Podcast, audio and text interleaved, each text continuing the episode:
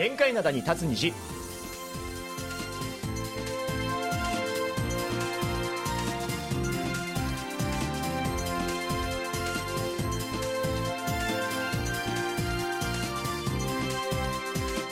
リスナーの皆さん、あにわせよ。木曜日の限界などに立つ虹、金虹トマンドジェリーのトム、イジンヒョンです。えー今日の明け方、キョンジュ市で強い揺れを観測する地震がありました。アニャセヨジェリー武田博光です、えー韓国は普段揺れを感じるほどの地震があまりないだけに多くの方が不安を感じたそうです。うんそうですね。4時半頃だったかな。うん。あーあの、仕事してたんですよ。はいはいそしたらね、えらい時間まで仕事してんだ。ちょっとうん流そうかなと思ったけど。お父さん大変よ。そうね。ん。そしたら、あの、僕、あの、なんか災害メッセージみたいなもの韓国あるんですけども、ありますね。それ切ってあるんですよ。すっごいびっくりするから、うん。サイレンみたいなのなるんですよね。だからコロナの時にね僕も切りました。そうそうそう。あんまりなるもんだからね。なるからね。ただその、全然忘れてたんですけども、はい。い、きなり4時半とか、もっと遅くかなに、うん急になったから、もうびっくりしてさ、いやそれはびっくりするよね。4時だね。何事だって。で、最近あの、ほら、北韓、なんかう撃ったりしてたじゃないですか。はいはいはいはい。あれかなとか思ってね、思ったんですけども、あ、地震かと。まあでもソウルではまあそこまでなだったいやもう全然揺れないですよ。ね。ただまあうん。今回キョンジュえーの方はで結構大きかったみたいですね。大きかっ。たみたいですね。あの日本の震度だと、えー震度4に相当するぐらいの揺れだということで、まあ、一応あの、死傷者だったり、あの建物の被害はなかったみたいなんですけども、やっぱあの驚いた方、大勢いらっしゃったそそうですようでしょうね。ね。なんか今年に入って一番大きく揺れた地震でもあるみたいなね報道でも出てましたのでね。たまに、韓国ほとんど地震ないんですけども、キョンジュの方でちょっとたまにあったりするんですよね。以前もありましたからね大きい地震がね。うん。そうそう。うん。ちょっとね気をつけていただきたいなと思います。はい。はい。えー今日はちょっとあの早めの始まりとスタートとなってるんですけども、そねはいまあ、それでも皆さん結構入っていただいててありがとうございますありがとうございます。はいえーっと及川さん、今月も参加させていただきます。えー日本では秋をお飛び越していきなり冬になりましたあ季節の風物詩ですが近所の多摩川にはゆりかもめの大群がやってきましたといいですね。いいですねうんまあ、花火さんもね、書いていただいて、まあ、はいありがとうございます。あと、おたもんさんもね、えーいただきました。皆さん今日もよろしくお願いします。それにしても今日は晩秋とは思えぬいい天気。20度近くまで気温が上がって直射日光下では暑いぐらいですと。へえいや、そうなんですね。地域によってだいぶ差があるみたいですね。ねえだってあの、下の小麦さんは岩手では雪が降ってると。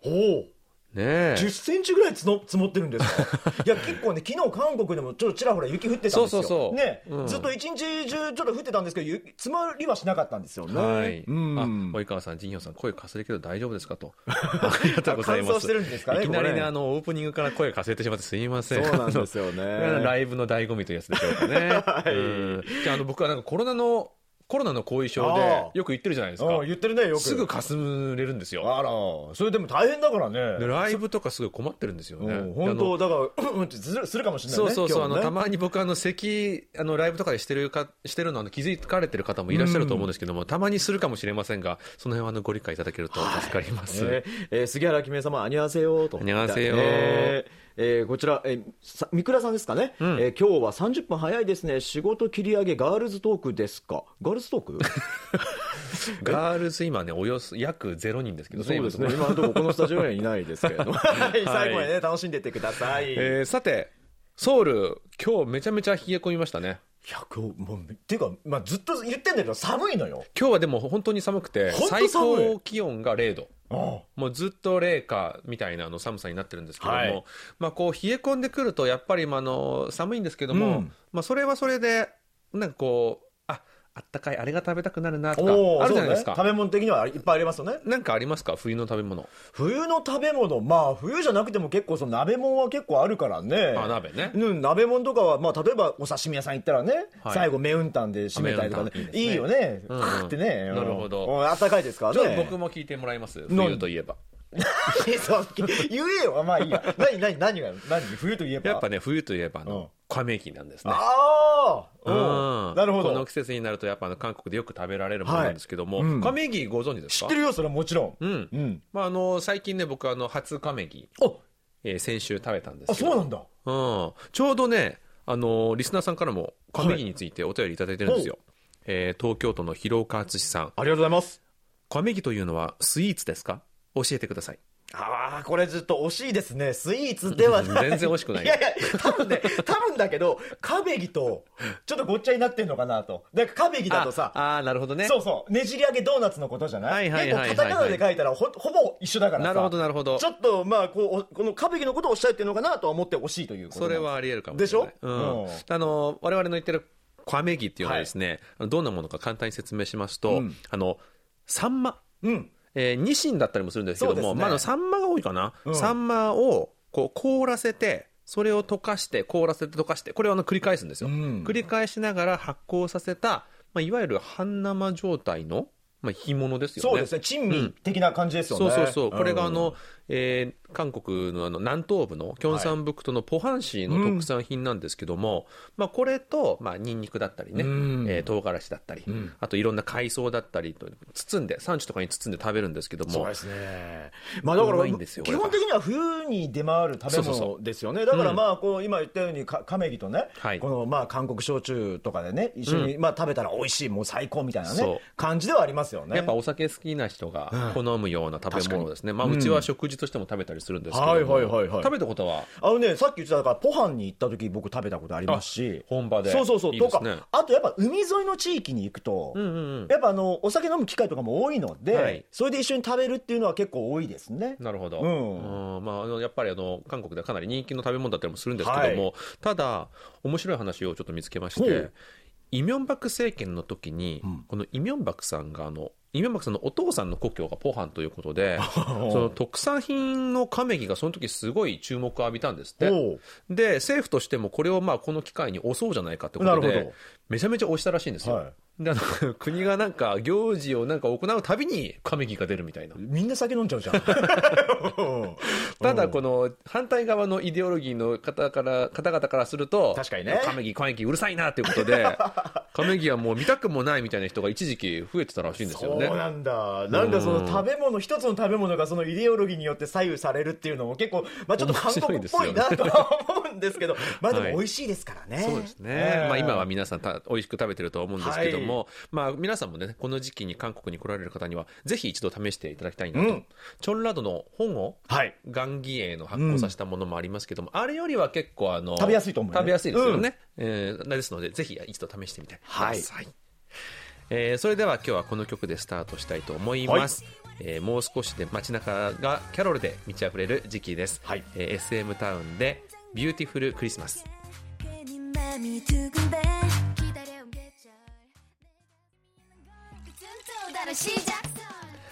はい、えー SM タウンの Beautiful Christmas をお聴きいただきました、はい。でも今年キャロル聞いたの初めてかもああ、そうかもね。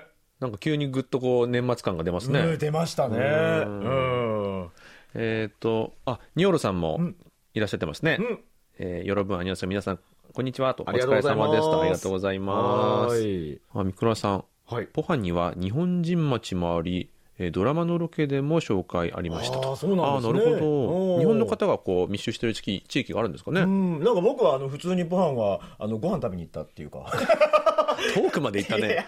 まあ旅行だったらね、うん はいっていうのがありましたけれなどもね。るほど。はい。はいありがとうございます。ありがとうございますえーさて今日はライブ配信の日ということで、ん恒例のプレゼントあります。えー今月のプレゼントはこの黒いポーチなんですけれども、はい。えーイルオル・オボンドという絵が描かれてるんですね、えーこの絵は5つの山の上に太陽と月が同時に出ているというものでですね、この朝鮮時代に王様が座る場所の後ろにこの絵が描かれた屏風が置かれていました。よくねドラマとかにも出てきたりしますよね。そうですね、ん。えー、と4代目の王様ですよね、あのハングルを作った。セジョン大王が肖像になった一万音札にもこの絵が描かれています。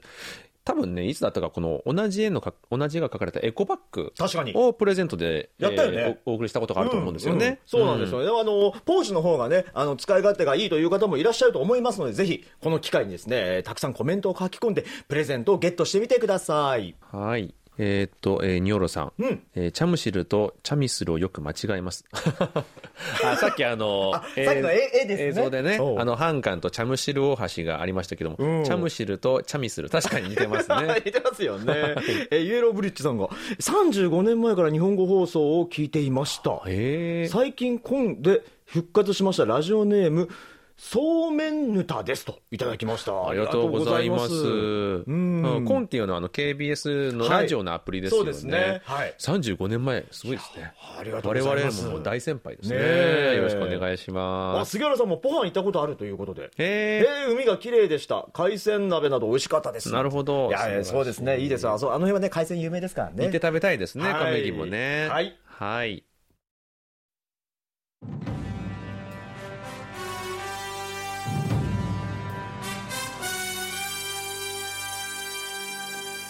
あなたならどっち？勝手に判定しやがれ。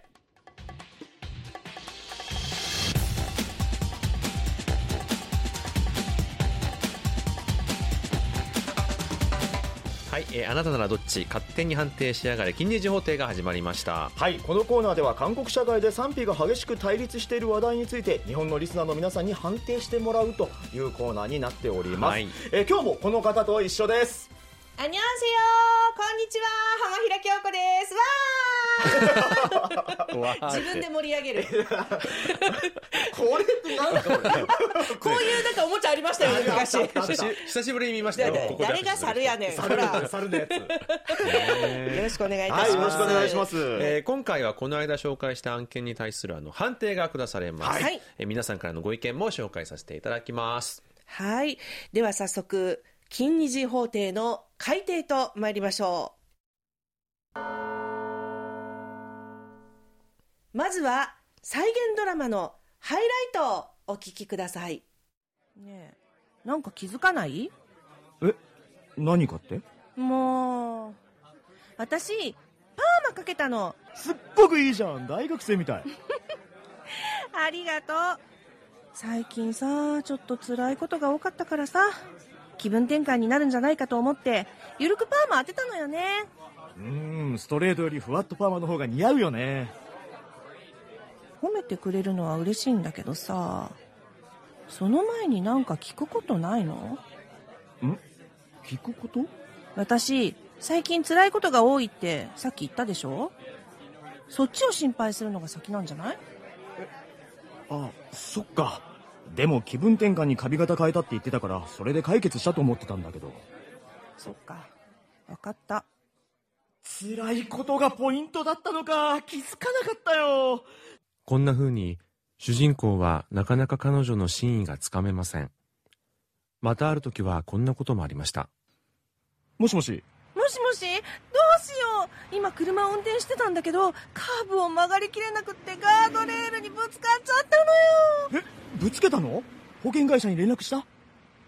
もちろんするわよ。でもねあまりにもびっくりしちゃったからあなたに電話したの。え僕より保険会社の方が先でしょそうね。分かった。私が怪我してないのかは心配じゃないの？それは僕に電話するくらいだから大丈夫だと思ってさしかも声聞く限り何ともなさそうだったし。声だけでわかるの？見てもないのに。はあまたこれかよ。心配してくれないってすぐに怒り出すんだから。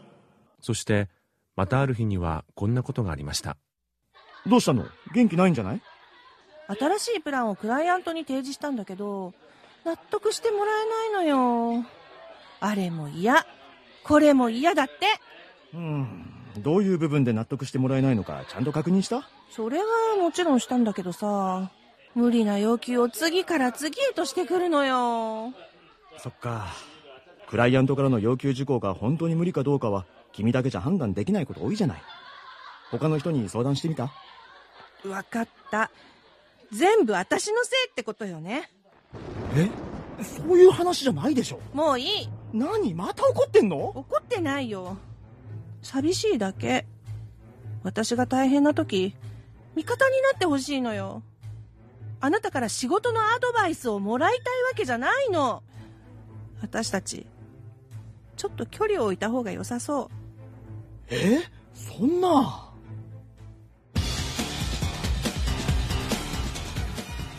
リスナーの皆さんこんな僕ってひどい男なんでしょうか？判定してください。はい、えー聞いてるだけではなんかどっと疲れが出てくるんですけども、私ももう帰っていいですか？えー今回回の金日劇場はですね、あの、はい。韓国で大流行したあの、性格診断 MBTI ってやつで、えー T 思考型と F 感情型のすれ違いをテーマに、えー感情型の彼女の気持ちを察してあげられない思考型の僕はひどい男なんでしょうか、というお悩みをご紹介しました。はい。はいえーまあ、今回もこのリスナーの皆さんからたくさんご意見をいただきましたので、はい。早速紹介していきたいと思います、はい。まず確かにひどい男だねというご意見からです。なるほど。和歌山県の西川正治さんからいただきました。ありがとうございます。ありがとうございます。こんな僕ってダメなんでしょうか？という問いかけにはっきりダメですと答えたいです。厳しい。一般的に女性は頼りがいのある男性に惹かれるという話をよく耳にします、特に恋愛中の女性は彼氏の関心が自分に向くことを強く望んでいるでしょうから今のままでは頼りが頼りのない男男性と判定され愛想をつかされると思うからです、結婚を前提に付き合っているのであれば自分と彼女は一心同体と思って面倒くさがらずに彼女の話に耳を傾け彼女の立場に立って一緒に考えてあげる優しさが必要だと思います。とおいただきました。斉田さんと付き合いたい。でもあの今ねこのお便りにあったように頼りがないように見えちゃうんですかねこの今回の主人公の男というのは。そうなんですかね。そうですね、なんか、やっぱりある程度、私の場合ですけど、女性がみんなそうじゃないかもしれないんですけど、うん。もう答え、こう返してほしいっていう、うん。もうセリフが決まってるんですよ。ん。はい。こう言ったらこうでしょ？こういうふうに話したらこう返してくれるのがん。いいでしょっていう。なるほど。うんうんうん。よく言いますよね。そうそうそう。難しい。でそこに、こう、ドストライクで来ないと、違うもう、ボール、ボールみたいな感じになっちゃうんですよ。なるほどなるほど。難しいな。難しいですね。でも適切な状況判断をして、うん。適切なアドバイスをできる人こそ頼りがいがあるんじゃないかななんてことを T の僕は考えてしまったりするんですけどね。の T 字、よくし。典型的な T なんだねやっぱり T だろうっていうね。はいあの、斉川さん、本当ありがとうございます。ありがとうございます斉川さんと同じように、優しさを持った方がいいというご意見が他にも来てるんですよ。はいはい福岡県の松尾純一さん、ありがとうごあざいます。うございありがとうございま。ます彼女に共感するより解決策を示してしまう彼氏さんはこれはひどいというほどではないんですが、うん。やっぱり優しさと配慮が足りないということなんですかねと私は思いました。相手が彼女さんならば彼が彼女と同じ目線になって寄り添うことが必要だと思います。もちろん解決策が悪いわけではないんですが解決策を言葉で言うぐらいならば男は黙って解決してあげなよとも思いました。この辺は頼りがいの問題にもなりますよね。あなるほど。こちらもでも優しさだったり頼りがいという言葉が出てきましたよね。そうですね。こういう部分につながっていくんでしょうかね。やっぱ男頼りがいがないっていうふうに見えちゃうのかなとは思っちゃいますけども。でもこの黙って解決してあげなよっていうのは確かにそれもいい方法かもしれませんね。だからこの保険会社に電話したのじゃなくて、はい今から僕が電話しようかみたいな感じで言ったら、それはそれで、それ待ってた、正解なんだ。あストライク。ストライクめっちゃストライクです。よかった。スリーアウトだよね。えっと、逆にですね、はい。ひどい男ではないですよっていうご意見も当然あってですね、はいはい。はい。えー秋田県の、えー安井八木弘さん、えー T 思考型の男性はひどくないと思います、F 感情型の女性とは性格的に合わないようです、えー互いに理解し譲歩できないならば、えー別れてしまった方がいいかもしれません、MBTI の件ですが F とか T とか決めつけるのではなくそれぞれの人の心の中においてバランスが取れていることが大事だと思います、うん。心理テストには様々なものがありますがそれだけで何らかのタイプだと決めつけたり思い込んでしまうのはどうかなと思いました、なるほどね。ありがとうございます。ありがとうございます、でも確かにあのこのテーマで始めた時に、うん。浜木さんから3つの質問みたいなのあったじゃないですか。はい。で僕その時僕はもともとその F なんですけど、その質問だったら T になったりとかしたんですよね。んってことなので、ね、どっちも持ち合わせているよっていうのはあるとは思うんでね。はい。うん。であのそもそも MBTI ってやつもなんかあの時期とか気分によって結果変わったりしますもんね。そうそうそうですよね、うん。もう 100%F とか 100%T っていう方はちょっと少ないかもしれいやでもませんね 100%T です。100%多分何回100回やっても200回やっても絶対。でもなんかねし心理学を専攻した人から言われたんですけども100出たらそれは嘘だって言ってました。あー逆にね。なるほどだからやっぱ自分は何だってこう頭の中で先に決めつけて考えるのはよくないかもしれませんね。確かにね、まあ、ひどくない派でこんな意見もありました、はい。えー杉原君江さんからいただきました。ありがとうございます。ありがとうございます。ひどい男ではありません、でも今後も彼女と付き合うならまずたくさん心配してあげ優しい言葉をかけてあげる。そして徐々にアドバイスをしてみあげてはどうでしょうか、一方彼女は男性に求めすぎです、彼の言葉を悪く取ってしまってる感じがします、ああ、なるほど。私の話ですがある朝の出来事です。お皿が収納されている高めのところから少し大きめのお皿を落としました。近くにいた夫は床に傷がついてないかと言いました。え。最初に出てきた言葉が床の心配？朝から頭にきましたが落とした私が悪いので仕方ないです。娘は怪我してないと聞いてくれました。その後も夫は私に対しては何の言葉もありませんでした。今でも思い出すと寂しい気持ちになりますちなみに私は F 夫は T タイプですといただきましたありがとうございますありがとうございます。これでもまさしく本当この F と T を表すそうですねでも、旦那さん T すぎません？ちょっとね。でも私はね、この話を聞いて、大丈夫っていうタイミングを逸してしまったのだと思いたい。あ、なるほどね。思ってたけど。うんうんうんうんそうですよね。本当はあの、思ってたんだけども、タイミング逃してしまって、あさて床は大丈夫かなと。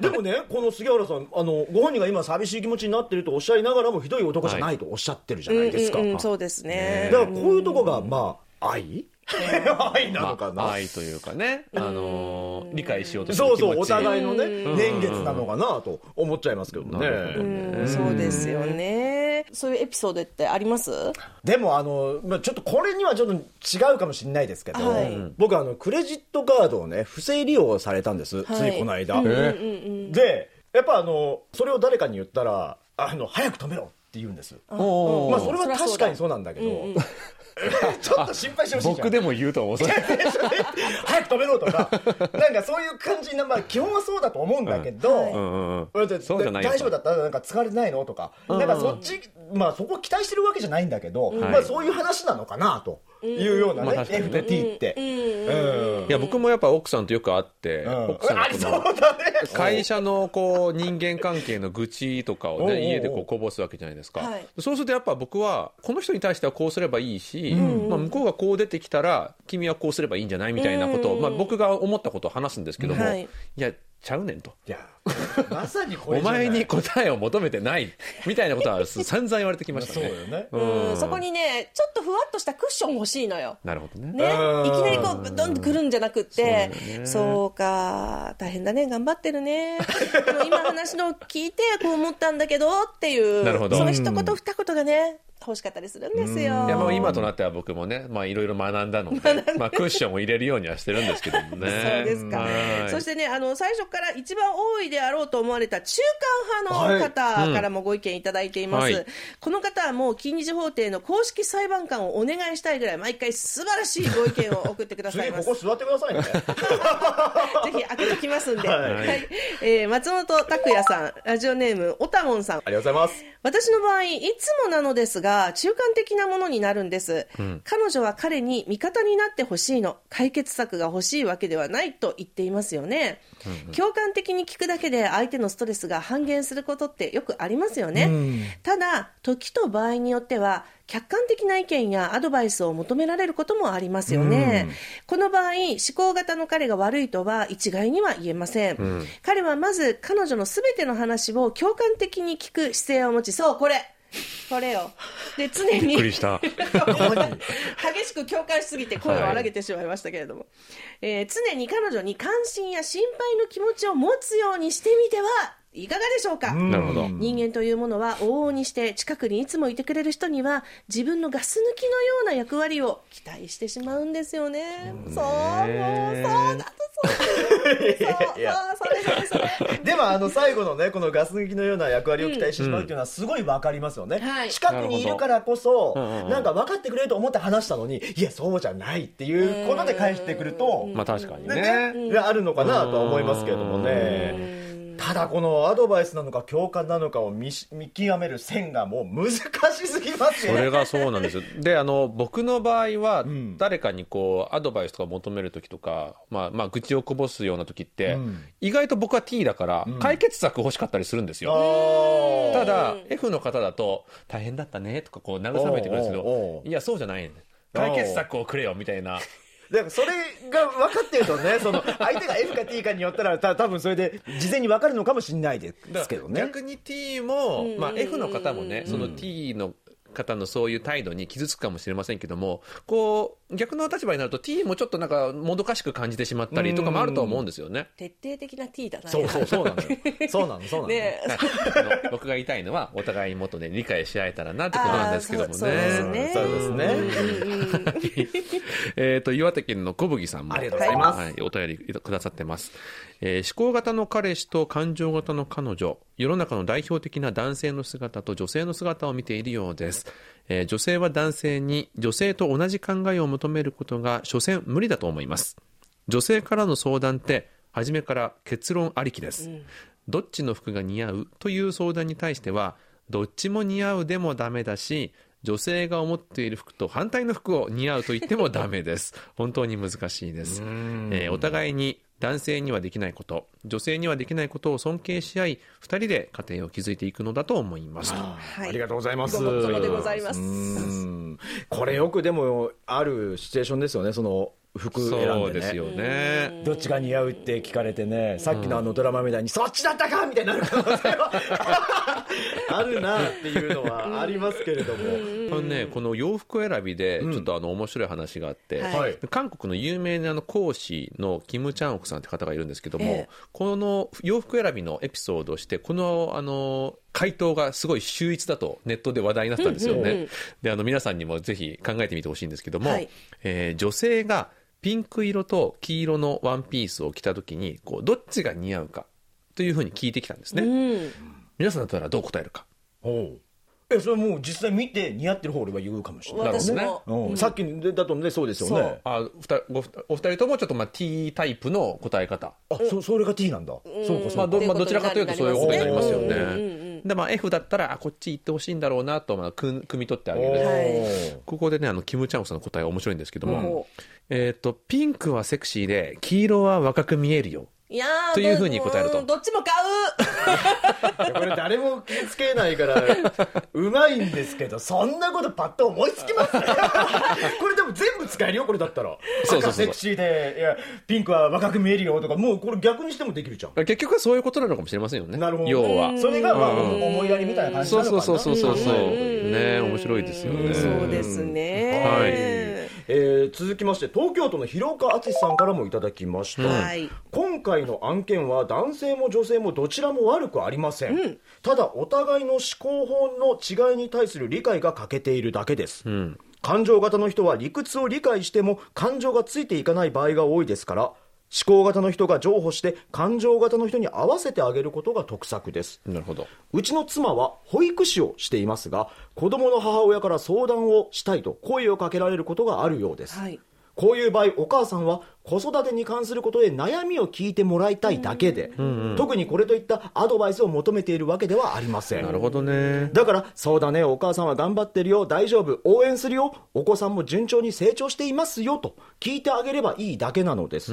逆に面倒くさい保育理論を持ち出して、アドバイスなんかしたらお母さんはしらけてしまうんですよね、といただきました。うわー僕、保育理論持ち出すわ理論武装多いんですよ。えーこちらの論文をご覧ください。いやいやそんな バカじゃないの？えー10 17ページを。えーマジでそんな風に言われたら俺もう投げちゃうよ、その論文。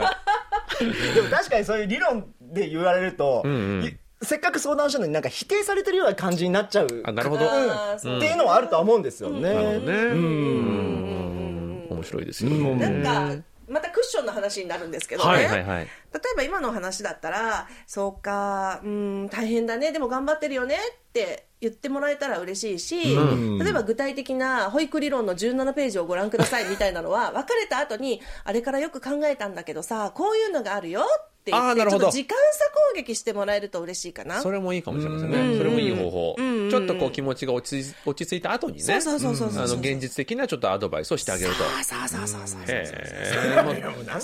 うすごいな今日はコメントもたくさんいただいてますよ、はい、うんえっ、と、どこまで読んでますさっきね、えー、及川さん。えー今月のテーマで、私はもっと気配りをしなければいけないし、えー頼もしくならないと、と思いました。うんなるほど。あ確かに僕も反省してます。おー イエローブリッジ、えーさんも、えー私も同じそっくりですと。うん。三倉さんも、愛？スーパーシャイ？さっきのやつですね。はいはいはい。はい。えーこれは、うな、え、はん、う、うなさんかなうなさんはい。えー付き合ってる関係だったら、裁判ではないので、客観的な判定は避けてほしいですと。なるほどなるほどね、なるほどね耳が痛いですね。そうですね。えっ、と、ニオロさんは、あ解決というよりも、とにかく話を聞いてあげるのが大事かなと。なるほど。やっぱ女女性陣はそういう意見が多そいうのかな。ですね。うん小田門さんも、浜姫さん、あまりあるお褒めの言葉ありがとうございます。いやもうおたもさん褒めるしかないでしょう すごくいいえーまたイエローブリッジさんね、相手の良いところをよく見て褒めまくる。子育てに似ていると思います。相手の心理をよく見る観察力を磨いていますと。なるほどね。うん。及川さんも浜比さんの時間差攻撃に一票ということで、まあ、確かにそれもありますよね。そこで言うからちょっと盛り上がっちゃうというか気持ちがグッてなっちゃうんですそうそうそうそうそうなんですよね。そうですね。はい、えー今回もですねいろんなご意見をいただきました。はい、ひどい男でしょうかっていう問いがありましたけれども、まあ、善悪で判断しにくい問題ではありますよね。確かに確かに。うん皆さんからのお便りの中のこうすればいいよっていうアドバイスや実体験のエピソードがとっても私自身もためになりましたし面白かったです。はい。はい。それでは早速、判決に参りたいと思います。はい。感情型の彼女の気持ちを察してあげられない思考型の僕はひどい男なんでしょうか。判決です相談者はひどい人ではありません、えーただしもう少し相手の気持ちに寄り添う姿勢を見せてあげてもいいでしょう。相談者のような思考型の人は常に合理的な判断をしようとしますしそれもごもっともなことです。しかし世の中合理的に導き出された答えが全てかというとそうではありません。仕事などに関しては合理的な判断が必要とされますが今回のように大切な人と接する時には合理的な判断よりも相手の気持ちを理解するよう努めることを優先させてもいいのではないでしょうか。それぞれ違う個性を持つ人が交流して暮らしている以上誰もが同じ考えではないということを認めた上で相手を尊重する優しさを持った方が周りの人たちとも心地よい関係を築けるでしょうとさせていただきます。はい、はい。まとまりましたね、うん。えーいただいたお便りなんですけども皆さんひどい男だひどい男ではないどっちでもないというふうに答えが分かれてはいたんですけども結局皆さんの言いたいことって、まあ、同じだったんじゃないのかなと思うんですよね、結構集約されてるのがやっぱりお互い人ですから相手に対する思いやりっていう気持ちが、あのね、大切なんじゃないかなとい。うことはありますよね。その通りですね、それからあの感情型の方にも同じように思いやりがやっぱり必要だと思うんですね、今回のドラマに出てきたような状況で一瞬冷たいなこの人って感じても、だからといって本当に冷たいわけではないということをちゃんと理解する。さっきのお皿の話じゃないけど大丈夫って言いたいけど言うタイミングを逃してしまったんじゃないかとかそういうふうにね考えるのがいいんじゃないティーはね決して冷たくないんです。はい、はい、ということわかってますよ。らしいです。はい。でも、あの、まあ、こうやって理解する、相手のことを理解するっていうのは、さっきも言ってたね、その、MBTI の診断って、結構二分しちゃうから、それはあんまり、まあ、ね、良くないとは思うんですけれども、ただ、事前から分かってたら、あ、この人こういう人だからって思ってたら、逆に自分も傷つかないし、そうですよね、うん、で相手にも傷つけたような言葉をかけることもないと思うので、少なくなると思うので。ね気を使ってあげられるってことできまっていすよね、うことで利用してもいいのかなとは思いますよ。ね。その通りですね、最初からそれを分かっておいて、この人は自分の期待するような反応を示してくれないっていう、一種の諦めの気持ち、まあ、諦めって言ったらちょっとネガティブですけれども、まあ、そういう気持ちを持っておくっていうのも、うまくやっていくポイントになってくるかもしれませんね。なるほど。うん確かに。はい。はい。お互いね心のダムを作ってっていうことですよね。うん。えー、とコメント欄を見てみましょうか、はい。えー杉原さん今回の案件に我が家の夫も参加してもらいたいくらいです。次回は。ですね。次回はぜひねあの大丈夫と先に聞いてほしいですよね。及川さんもありがとうございます。今月の裁判の落としどころはいいですねと。いただきました。ありがとうございます。イエロー富士さんもいいジャッジですねと。いただきました。えー、ニョロさんもね、杉原さんのナンピョン様も多分優しい方ですよって。いや、僕そう思います。そうだと思います、うん。僕も優しい方です。あ自分で言ってるあ僕も優しいです。こういうのは大体ね信用できないんですけど。はい、はい、ありがとうございます、えー今回の案件ですがリスナーの皆さんはどう思われたでしょうか、うん。えーこれからも近日法廷ではさまざまな案件をご紹介していきます、はい、えー近日法廷裁判官はあなたです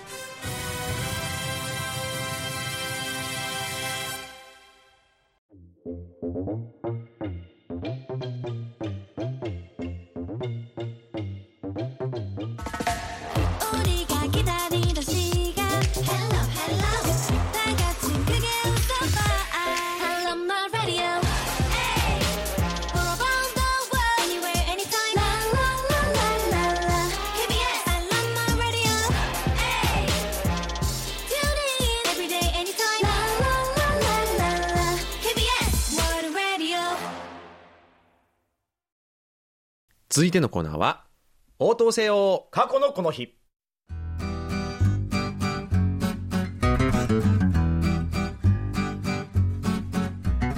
このコーナーは過去の今日に韓国でどんなことがあったのかをご紹介します。それでは早速過去の11月30日にタイムスリップしてみましょう。今から60年前のことです。1963年11月30日チョンリョン映画賞の第1回授賞式が開催されました。これは映画産業の発展のために朝鮮日報の主催で行われるもので映画評論家や一般市民の評価によって良質な映画が選ばれさまざまな賞が授与されます。同じ時期に行われるテジョン賞テジョン賞と並び韓国の二大映画賞と言えるでしょう。ただ始まってから60年間ずっと続いていたわけではありません。国内の映画館に韓国映画の上映日数や上映時間の最低ラインを設けるスクリーンクォーター制を導入したことがかえって韓国映画の質の低下を招いたとして1973年に一旦廃止され1990年に再び復活したのでした。現在では多くの方がご存知の通り韓国映画が世界でも評価されるようになりチョンニョン映画賞への注目も今更ながら年々高まっています。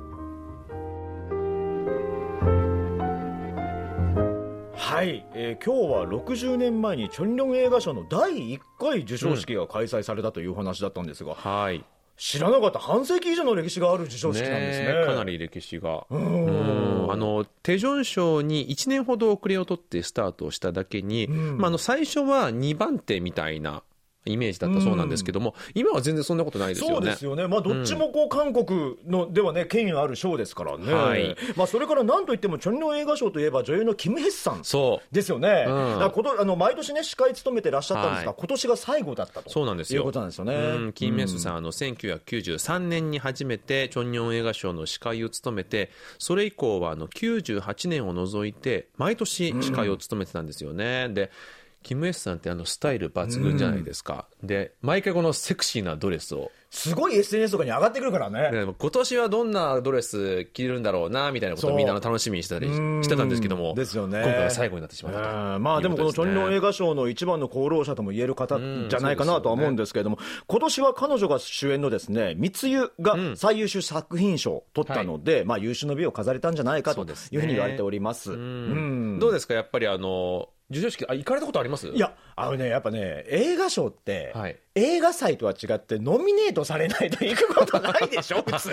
あちょっとあのなんかごめん普通は。だから俳優もそうだし、監督もスタッフさんも、ノミネートされないといけないのそよ。っかそうよ。映画祭ではないからだから、あの、ノミネートされるように今後も頑張っていきたいなと 思っております。でやっぱりご覧になるんですか？テレビとかでいや、見ることは見ます。見るときはありますねうん。まあでも、あどういうコメントするんだろうとか、見たりあなるほどうん。やっぱあの最近はあれですよねこの受賞後のコメントとかも結構注目を浴びてて、そう。うん。皆さんね、あの、面白いコメントをしたりとか、だからね。あの、一番有名なのはハン・ジョンミンさんですよね。あはいはいはいはいはい。あのスタッフがこう作ってくれた美味しいご飯自分は食べるだけみたいなコメントがすごい秀逸だったっていうのがありますけども。そうですね。はいえー武田さんねいつかあのレッドカーペット歩くことがあれば、ん。ぜひ僕もあの客席に招待してください。なんで？みんなから誰あいつって言われる？陰ながら支えてるってことでね、はい。うんえーそれではここで密輸の音楽監督として今年のチョンニョン映画賞で音楽監督賞を受賞したチャンギハさんの曲を聴いてみたいと思います、えーチャンギハと顔たちで「クロックロンサイ。まあそんな中」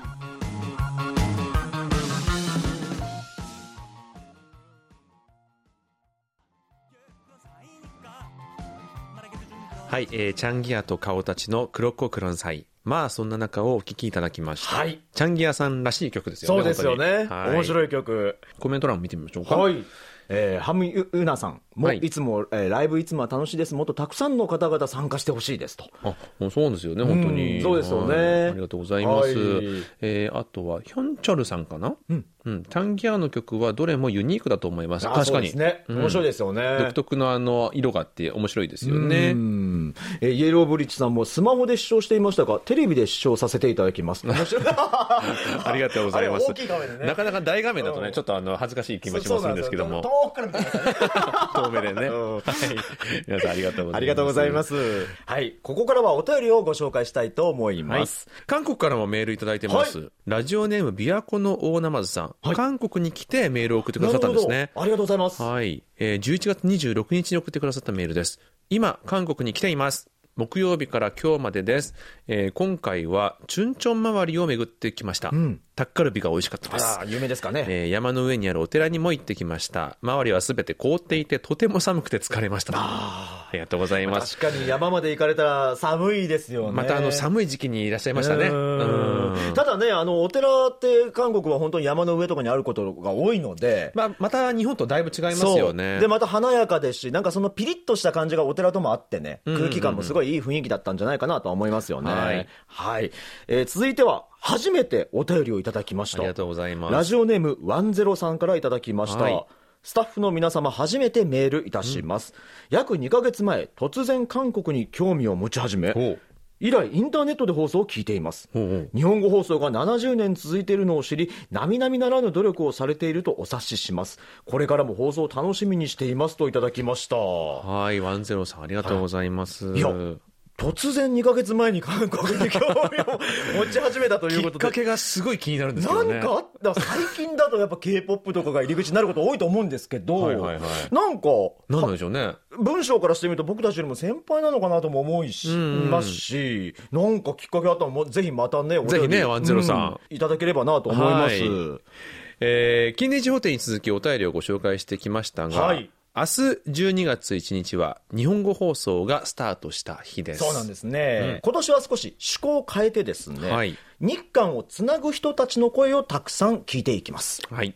えー在韓日本大使館の広報文化委員長、川瀬和弘さんのインタビューのほか、日本語放送の OB やリスナーさんなど、えー、様々な方々からもメッセージをいただきました。はいえーさて、そろそろお別れの時間が近づいてまいりました。はい、今日もですね、たくさんのコメント、本当皆さんどうもありがとうございました。ありがとうございましたえー今月のプレゼントの当選者を発表していきたいと思います。えーお一人目が、イエローブリッジさんです。おめでとうございおめでとうございま。ますす。お二人目が、ニョロさんです。えー三人目が小麦さんです。おめでとうございます。えープレゼントが当たらなかった皆さんもメッセージどうもありがとうございましたあり。がとうございました。